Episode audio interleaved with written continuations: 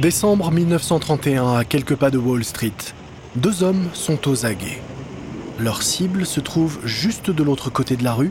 C'est une confiserie de la chaîne Loft dans laquelle se trouve une fontaine à soda. Qui passe la commande cette fois? Oh, C'est ton tour, euh, prends les notes, moi je remplirai le flacon. Ça marche. Les deux hommes traversent la rue et entrent dans le magasin. Ils s'approchent du comptoir en marbre noir où se trouve la fontaine et passent leur commande. De Coca-Cola, s'il vous plaît. Une fois les boissons commandées, les deux hommes vont s'asseoir dans un coin discret de la salle. L'un des deux sort un carnet de sa poche. Il y note la date et l'heure, mais referme brusquement son carnet en apercevant le serveur qui se dirige vers eux avec leur soda. Après le départ du serveur, l'homme rouvre son carnet et complète ses notes, tandis que son acolyte verse discrètement dans une petite fiole qu'il a tirée de sa poche une partie de son cola. C'est bon? Tu as l'échantillon? Ouais, c'est bon, on peut y aller. Les deux hommes se lèvent et se dirigent vers la sortie. Mais au moment où ils arrivent à la porte, le serveur remarque qu'ils ont à peine touché à leur boisson. Excuse-moi, messieurs, quelque chose va pas avec vos Pepsi Cola? L'homme au carnet sourit. Non, non, pas du tout. Et sur ce, les deux hommes tournent les talons. Le serveur l'ignore, mais il vient juste de se faire avoir par deux détectives engagés par la Coca-Cola Company. En se faisant passer pour des clients, des dizaines de ces enquêteurs parcourent le pays afin de repérer les faux colas et rassembler des preuves afin de poursuivre ses concurrents en justice. À l'époque, tous les fabricants de boissons sont terrorisés par cette armée secrète. En effet, depuis le début de leur mission, dix ans plus tôt, ces enquêteurs ont débusqué des milliers de copies de Coca-Cola. Trois mois plus tard, en mars 1932, un livreur se présente à l'usine de bonbons Loft Candy à Long Island avec un gros paquet sous le bras. Un paquet destiné à Charles Goose, président de Loft Candy et propriétaire de la Pepsi Cola Company. La réceptionniste dirige le livreur vers un bureau situé à l'autre bout de l'usine. Le coursier traverse l'usine, les narines remplies d'un délicieux arôme de chocolat chaud. Il passe au milieu de rangées d'ouvriers, occupés à préparer des boîtes de bonbons. Des friandises qui seront bientôt en vente dans les quelques 200 confiseries Loft un peu partout dans New York. Finalement, le coursier arrive enfin devant le bureau de Goose. Entrez. Le bureau ressemble à une salle d'audience. Goose est assis derrière un grand bureau posé sur une plateforme surélevée. Goose mesure à peine 1m50, mais il semble bien plus grand perché à son bureau, et c'est exactement l'effet recherché. Goose veut être admiré, et il aime bien prendre les gens de haut. Se hissant sur la pointe des pieds, le messager remet le paquet à Goose. Monsieur Goose, vous venez d'être assigné. Goose encaisse le choc, sans rien dire.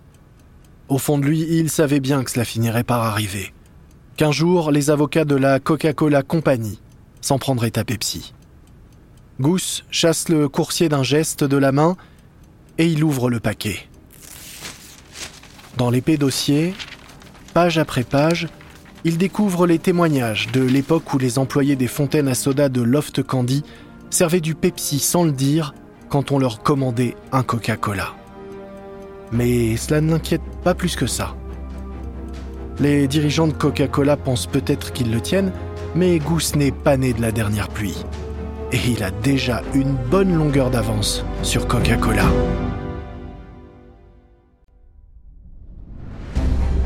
Vous écoutez Guerre de business de Wandery. Je suis Lomik Guillaume.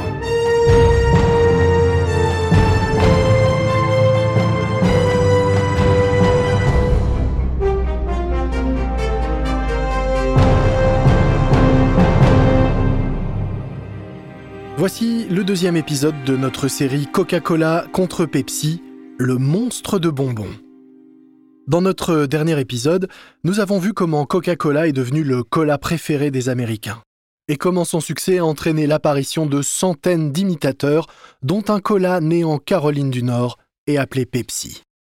Puis, nous avons vu comment en 1920, une importante hausse du prix du sucre a entraîné la faillite de nombreuses marques de soda partout en Amérique. Une fois ses rivaux à terre, Coca-Cola n'a alors eu aucun mal à dominer l'industrie du soda. Mais sa domination ne va durer qu'un temps. La famille Loft se dit que c'est son jour de chance. Nous sommes en juillet 1929 et face à eux se trouve Charles Goose, le millionnaire à l'origine de Mavis, une célèbre marque de boissons au chocolat. Goose est venu leur faire une offre, une offre qui pourrait sauver leur chaîne de confiserie et de fontaines à soda. Goose propose de leur céder une part majoritaire dans ses affaires, et en échange, il obtiendrait une part minoritaire dans Loft Candy, plus un siège au conseil d'administration de la société. Goose a tout de l'homme respectable. Il est charmant, intelligent et élégant. Son costume sur mesure, son chapeau melon, ses guêtres et sa grosse bague en diamant à son doigt, tout cela montre à quel point les affaires vont bien pour lui. Il flotte autour de lui comme une odeur de... Non, pas de chocolat, non, d'argent plutôt, oui. La famille Loft accepte sa proposition. Et tous se serrent longuement la main, en souriant largement. Mais si la famille Loft avait pris la peine de fouiller un peu dans le passé de Goose, elle aurait peut-être hésité à signer ce contrat. Elle aurait ainsi peut-être appris comment Goose a construit son empire en versant des dessous de table à des usines d'embouteillage afin qu'elles rompent leur contrat avec Coca-Cola et acceptent de produire du Mavis, sa boisson au chocolat. Malheureusement, la famille de confiseurs ne cherchera pas à savoir ce qui se cache derrière la façade affable de ce millionnaire propre sur lui et qui se présente en sauveur. Mais il ne leur faudra pas longtemps pour réaliser leur erreur. En quelques mois, Goose réussit à retourner les autres actionnaires contre la famille et prend ainsi le contrôle de leur entreprise. Maintenant qu'il a mis la main sur Loft Candy, Goose cherche des moyens de réduire les coûts. Et il trouve vite une solution. Pour fournir ses 200 confiseries et fontaines à soda à travers tout New York, Loft achète chaque mois d'importantes quantités de concentré de Coca-Cola. Des milliers de litres. Goose pense donc qu'il va pouvoir négocier un rabais. En mai 1931, Goose appelle le service commercial de la Coca-Cola Company à Atlanta pour faire sa demande. Mais ça ne va pas se passer comme il l'avait imaginé. Monsieur Goose. Notre entreprise a pour politique de ne pas accorder de rabais. La Coca-Cola Company traite tous ses clients de la même façon, qu'il s'agisse d'entreprises familiales ou de Loft Candy. Mais je me fiche de votre politique, j'exige un rabais. Si vous n'acceptez pas de me faire une remise, alors c'est simple. J'arrêterai tout simplement de vendre du Coca-Cola dans mes fontaines à soda. Hop, hop, hop, monsieur Gousse, vos menaces ne changeront pas notre politique, vous savez. Hein. Vous devez comprendre quelque chose. Si vous voulez priver vos clients de la boisson préférée du pays, eh bien allez-y. Vous le regretterez. Moi je vous le dis, vous le regretterez. Goose a déjà un plan de secours. Il va remplacer le Coca-Cola dans ses fontaines par du Pepsi. Retour en arrière. En mars 1923, la première Pepsi Cola Company, l'original, a fait faillite. Peu après, un financier de Wall Street a acheté les droits de Pepsi dans l'idée d'aller concurrencer Coca-Cola. Mais il échoua, et en mai 1931, Pepsi Cola est de nouveau en faillite. Pour Goose, le second effondrement de Pepsi ne pouvait pas mieux tomber. Quelques jours seulement après que Coca ait refusé de lui faire un rabais, il rachète les droits de Pepsi pour trois fois rien. Il est très content de sa bonne affaire et il est désormais prêt à remplacer le Coca-Cola dans les fontaines à soda Loft. Mais avant cela, Goose veut une nouvelle recette. Il a peut-être acheté la marque, mais la vérité c'est qu'il déteste le goût du Pepsi. Il convoque donc les chimistes de Loft à son bureau. Écoutez, si nous voulons vendre ce produit, il doit avoir bien meilleur goût. C'est votre boulot, rendre ce truc buvable. Je veux qu'il soit bien plus sucré. Les chimistes retournent dans leur labo mettre au point la nouvelle recette du Pepsi. Ils introduisent de la caféine dans le cola qui se targuait autrefois de ne pas contenir d'excitants. Et ils ajoutent du sucre. Beaucoup de sucre. Mais Goose les renvoie après chaque nouvelle dégustation, se plaignant que la boisson n'est toujours pas assez sucrée à son goût. Après des semaines de va-et-vient, les chimistes échafaudent un plan. Ils créent une nouvelle recette avec un peu plus de sucre et la portent à Goose. Mais Goose la rejette une fois de plus. Quelques heures plus tard, ils sont de retour et servent à Goose un autre Pepsi. Leur patron est sur le point d'y porter ses lèvres quand l'un des chimistes prend la parole pour l'avertir.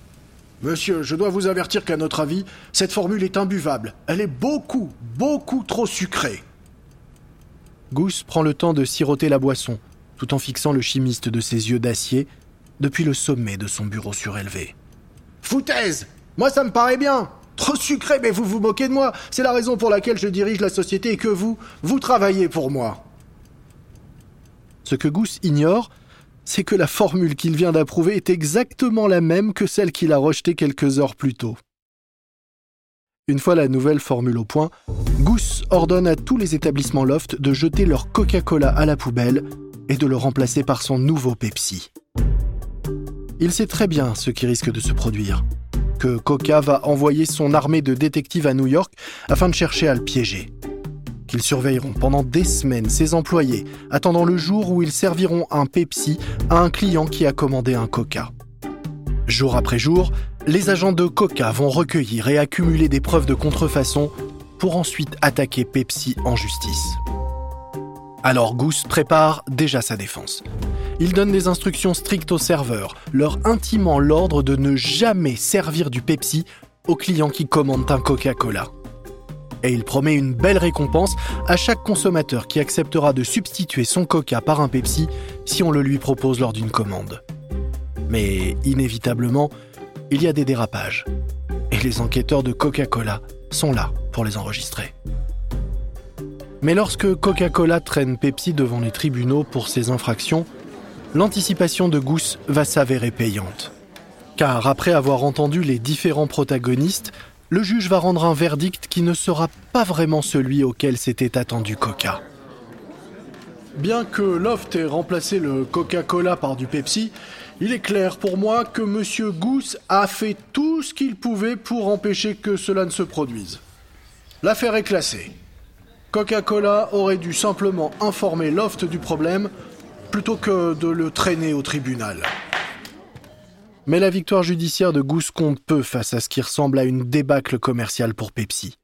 Car les clients de Loft snobent Pepsi. Ce qu'ils veulent, eux, c'est du Coca-Cola, pas une copie dont ils n'ont jamais entendu parler. À la fin de 1933, Pepsi semble bien parti pour de nouveau faire faillite.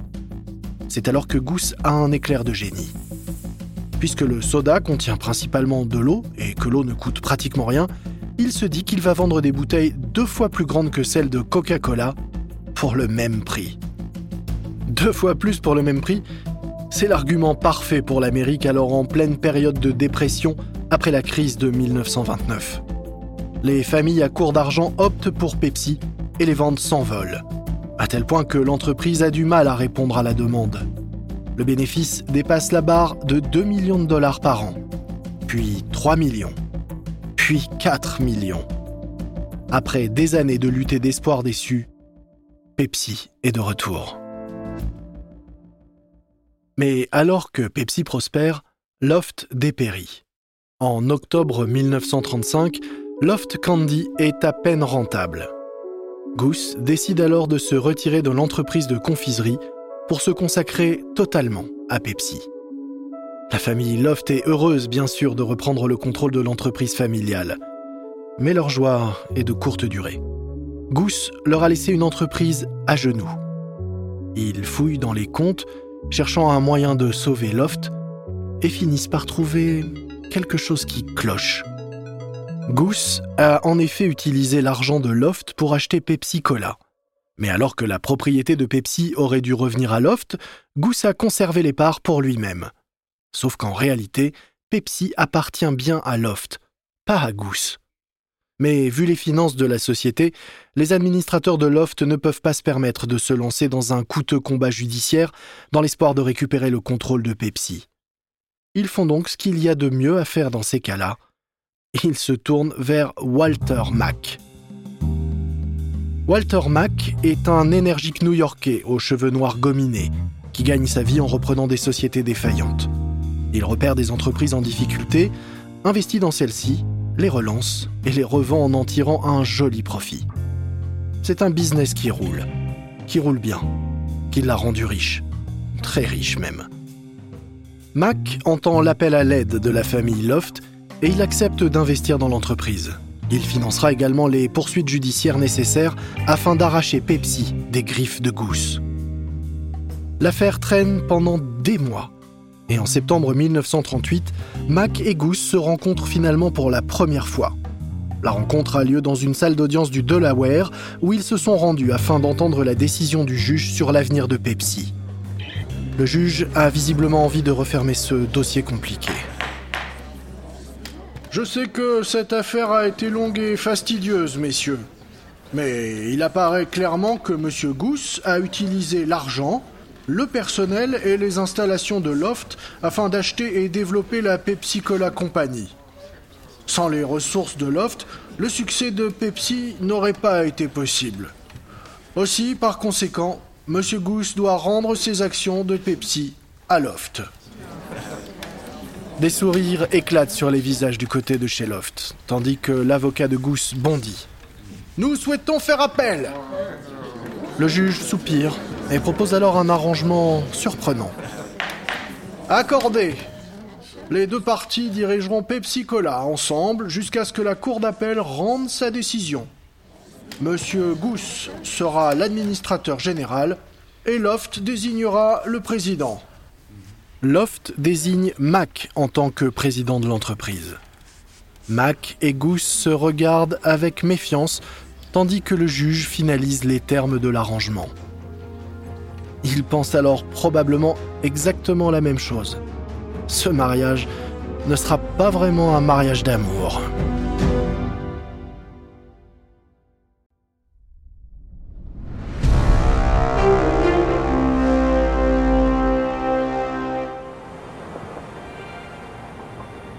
Octobre 1938. La Cadillac noire avec chauffeur de Walter Mack s'arrête devant l'usine de Pepsi à Long Island. C'est le premier jour de Mack en tant que président de la Pepsi Cola Company et c'est même la première fois qu'il se rend ici à l'usine de la société sur l'East River. Alors qu'il descend de voiture, Mack s'émerveille de voir l'effervescence qui règne autour de l'usine. Il observe des employés chargés des camions de fûts de sirop de Pepsi. Un peu plus loin, il en remarque d'autres qui sont en train de décharger des sacs de sucre d'un navire cubain amarré dans le port de l'usine. Et alors qu'il contemple les volutes de fumée qui s'élèvent dans le ciel depuis la grande cheminée en briques de l'usine, il repère Charles Gousse lui-même. Ce dernier l'attend les bras croisés à côté de l'entrée principale, le visage fermé. Mac se dirige vers Gousse, la main tendue, mais Gousse garde les bras croisés. Il était temps que vous arriviez. Venez, je vais vous montrer votre bureau. En silence, Goose conduit Mac à travers les vastes lieux. Ils finissent par arriver dans un coin tranquille, tout au fond de l'usine. Voici votre secrétaire et votre bureau. Allez, profitez-en. Et sur ces mots, Goose s'en va. Mac ignore l'accueil glacial. Il passe devant sa secrétaire et ouvre la porte de son bureau.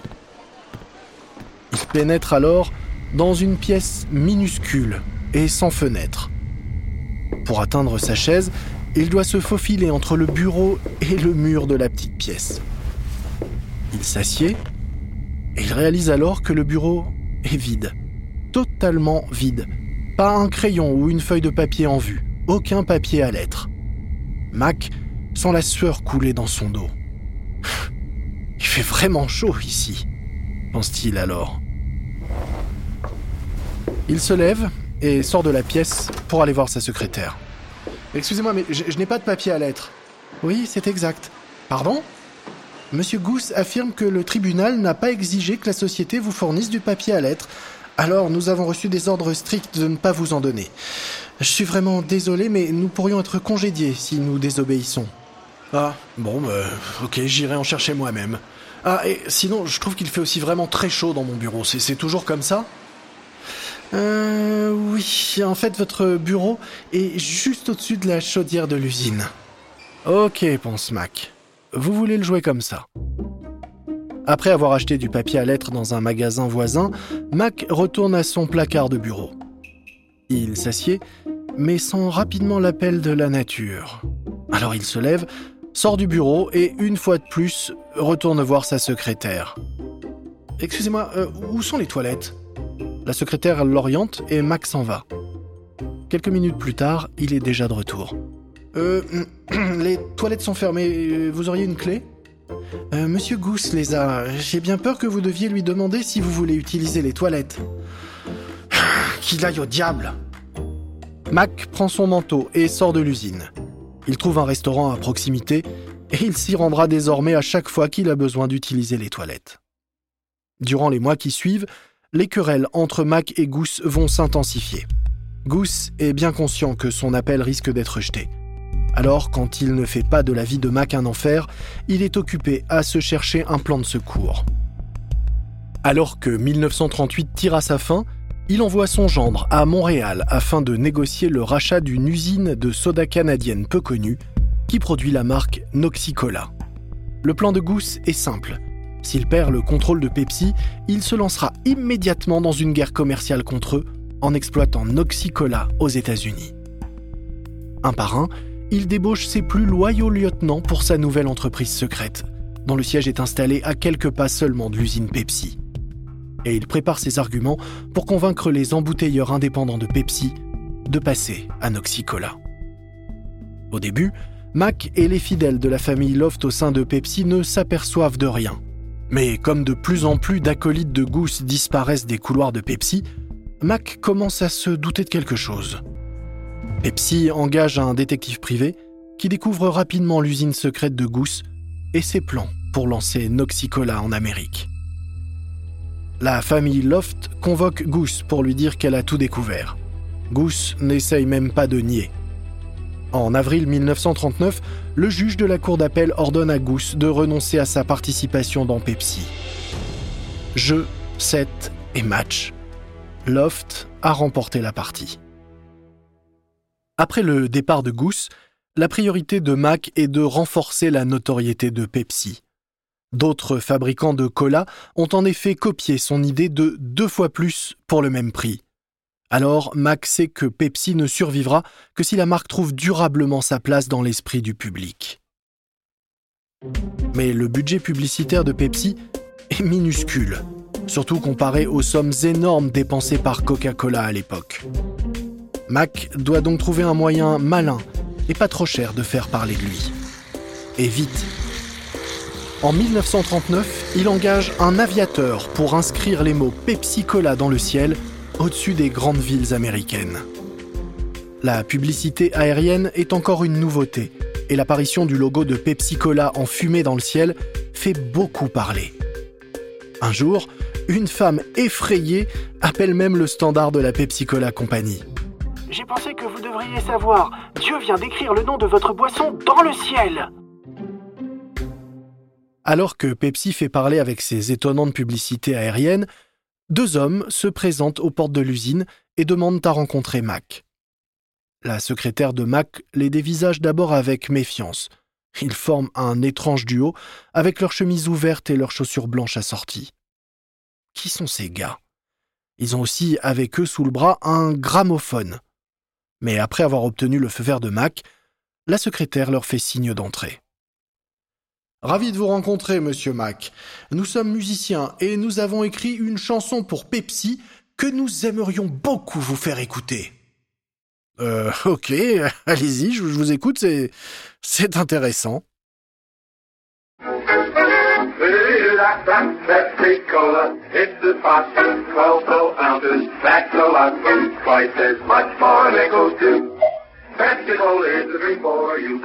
Mac est séduit. La radio est le nouveau grand média du moment dont tout le monde parle. Il se dit qu'il doit convaincre les stations de diffuser ce petit air très entraînant. Mais toutes les grandes stations de radio du pays refusent de passer la chanson de Pepsi. Mac réussit toutefois finalement à convaincre une obscure station du New Jersey de diffuser sur les ondes ce qui est alors l'un des tout premiers jingles radio publicitaires au monde.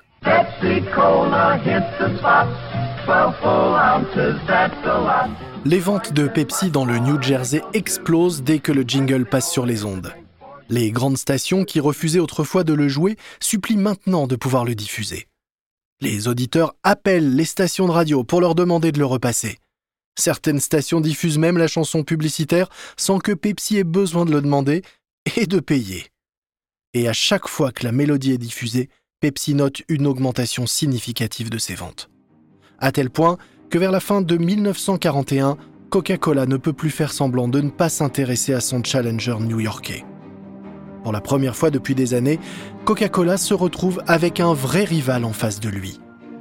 Et un rival qui semble avoir le vent en poupe. C'est alors qu'une terrible nouvelle arrive d'Hawaï. L'Amérique est désormais en guerre. Et c'est Coca-Cola qui semble le mieux armé pour y faire face. Dans le prochain épisode de notre série Pepsi contre Coca-Cola, nous verrons comment Coca-Cola a rejoint l'armée et est parti au front pendant la Seconde Guerre mondiale aux côtés des soldats. Tandis que sur le front intérieur, Pepsi devra de nouveau lutter pour sa survie. J'espère que vous avez apprécié cet épisode de notre série Guerre de business.